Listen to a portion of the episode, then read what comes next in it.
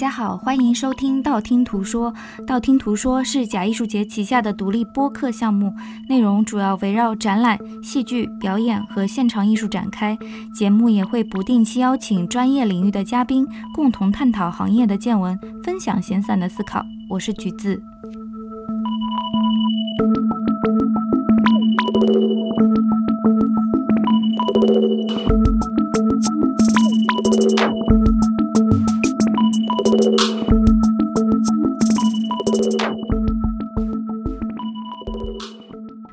播客配套的补充图文索引已同步更新在微信公众平台“假艺术节”。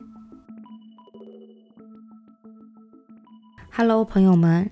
这一期有一个延期的主要原因是因为我感冒了。道听途说更新的这个频率还是没有变。今年给自己的目标还是希望这个播客可以长期保持一个固定频率的更新。那这一期节目是短播客系列的第二期。这个短播客系列的主题叫做 “toy toy toy”。之前也有朋友们在后台留言，就说 “toy toy toy” 到底是什么意思？那可能先借开头的一两分钟，跟大家再温习一下这个行话，或者说一个护身符一样的通关密语吧。嗯，推推推的话，它词根来自德语和希伯来语，它其实有一点点吐口水的声音在里面。直译的话，推推推是呸呸呸的意思。我不确定我的理解是不是百分百正确，但是在表演艺术领域，演出之前我们一般不会祝对方好运。这个的话就有一点点扫把星的感觉，就是正话反着说。所以一般都是，你看大家都说 break leg 啊什么的，推推推的读法呢，跟德语里面魔鬼的读法又很相近，所以延伸意就是把魔鬼赶走。那现在在当代剧场里面，反正我感觉荷兰语区啊、弗拉芒语区啊、德语区的剧场演出前都会这样祝福主创，所以我也就进行了一个沿用。因为这个短播课主要还是跟听友们交流一下在现场看的值得单独拿出来讲一讲的演出，嗯，通常也会。呃，沿着演出跟大家推荐一下自己喜欢的艺术家和创作者，领域内外的都会有。今天要讲的是上周刚刚在伊塔完成首演的 Dries Verhoeven 的新作《Dear Beloved Friend》。Dries 也是我在过去七八年的时间里密切追踪的荷兰语区的一个创作者，我觉得他。嗯，非常的有才华，然后作品也是不走寻常路。我那天还跟朋友打趣说，《Dear Beloved Friend》应该是我看过的他这么多作品里面第一个在标准化的剧院内部呈现的一个作品。那我尽量这期节目也是不跟大家做很多内容上的一个剧透啊？为什么？因为我觉得首先剧透没有必要。其次是他接下来这个作品有密集的巡演的日程在荷兰境内，我大概了解，听这个播客有不少的朋友们也是在欧陆居住、工作、生活、学习。那么大家如果有条件、有时间的话，其实在接下来的时间里也是可以看到这个作品的。所以我觉得尽量还是不要在内容上做过多的这个透露。如果大家在这个方面有，比较严格的一个洁癖，那么可能这个节目接下来的内容还是不适合。你听到这儿就可以关了。嗯，但是如果大家对于创作者背景啊等等，还有我自己一些主观的感想感兴趣的话，那可以接着收听。也讲了蛮久废话了，嗯，进入正题。其实就像我说的 dreams of hoven 之前。我看过的所有的作品，或者说我体验过的所有的他的作品，都是在公共空间里面，site-specific 特定场域发生的。Dear beloved friend 的话就不同，它是在伊塔的 Hortzaal，就是下面的一个大剧场的空间里面实现的。舞台的部分非常的简单，就是一块大的高清的投影屏幕。以及在投影屏幕面前有一个正对观众的小的摄像机、摄像的镜头。如何概括这样的一个作品呢？我觉得最合适的可能是说，它是一部现场即时拍摄的电影，只是这个电影的拍摄地不在。荷兰，而是在尼日利亚最大的、最繁华的海港都市拉各斯。Dear beloved friend 也是 Dries Verhoven 和拉各斯的民团 Kiniso Concepts 一起完成的这样的一个作品。那拉各斯的画面，也就是这个大屏幕里传来的画面，里面有很多排演、舞蹈和独白的部分。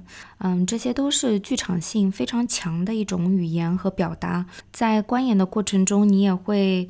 注意到有很多区别于这个传统电影和剧场框架之外的，让观众感到非常迷惑。这个观众其实是指我自己啊，会让我有一些些迷惑和似是而非的这样的一个即兴的成分。这些即兴的成分，我觉得无法辨认，因为我不知道它是事先排练过的，还是说 Kineso Concepts 的成员在演出过程中偶发的创造。这种二元对立下的迷惑，我猜也是 Dries。创作过程中可能追求的某个剖面，这个作品文本的部分，我觉得也特别值得一提，因为它是以一个散文式的旁白，预先录制好的这样的一个画外音，搭配现场的这个画面同步呈现的。内容的部分，我觉得是一针见血，它主要是在讲。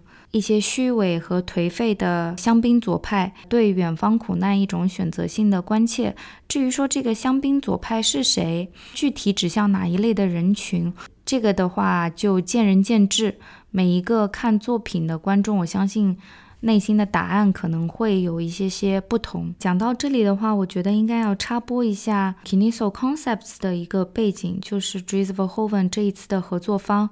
那 KinesoConcepts 在德国剧场里面能见度是蛮高的，他们也是最早一批走出拉各斯到西欧大陆寻求创作机会的这样的一个创意团体。那么在当地，他们有多元的文化实践，主要也是基于社区，肩负着培养当地年轻的剧场创作者、电影人这样的一个责任。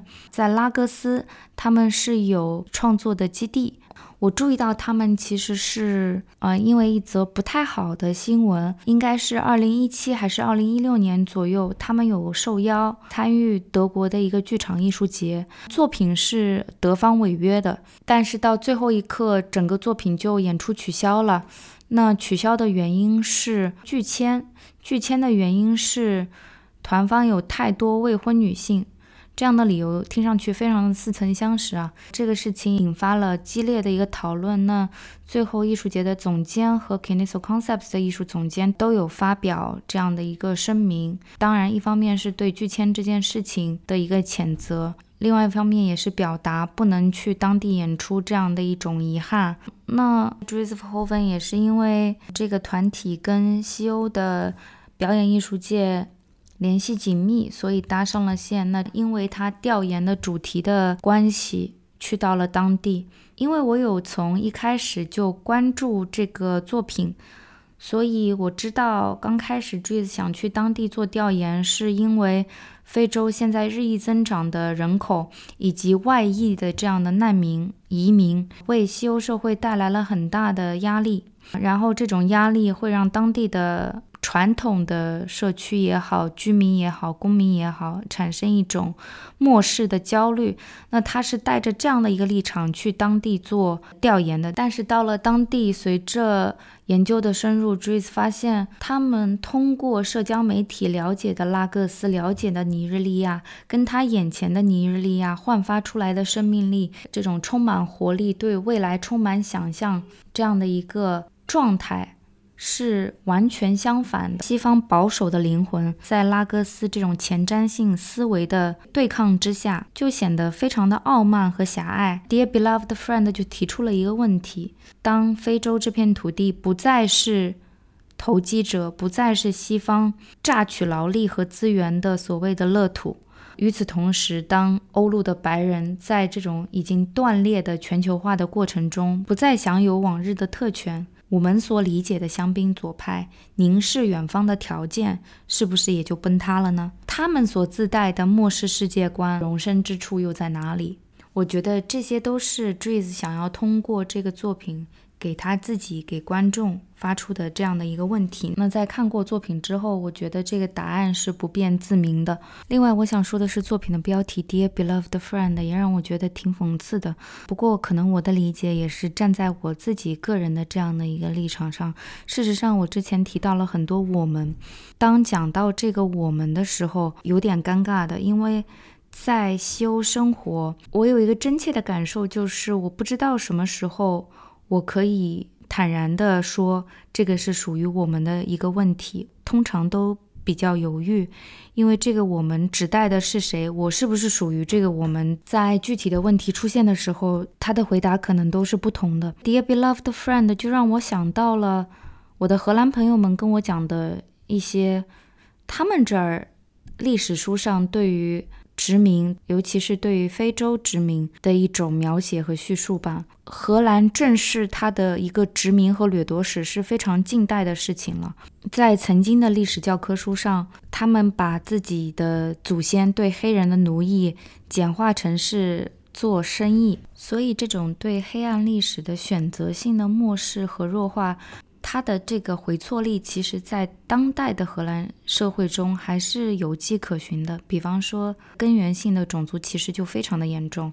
当然，作为西欧的传统强国，外宣还是做得不错，自由、平等、多元、包容都是大家讲到荷兰会第一个想到的词。我只能说这是这个国家的一面，但是另一面的话，非常深的。甚至有的时候没有办法解释前因后果的这种种族歧视，它是随处可见的。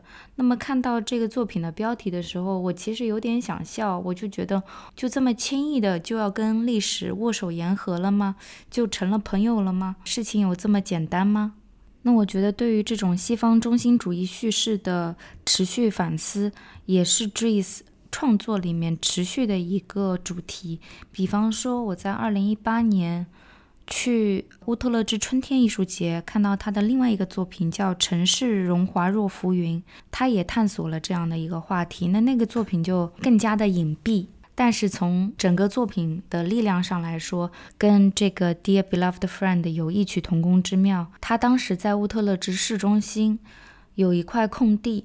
然后他把它做成了一个假的工地，工地上面的这个告示牌就说这边会做一个公共的雕塑，雕塑的主角是一个趴下的白人，他希望通过这样的一个雕塑去说西方国家在这个世界政治的秩序中已经失去了一个主导的地位，新兴的势力开始扩张，但是。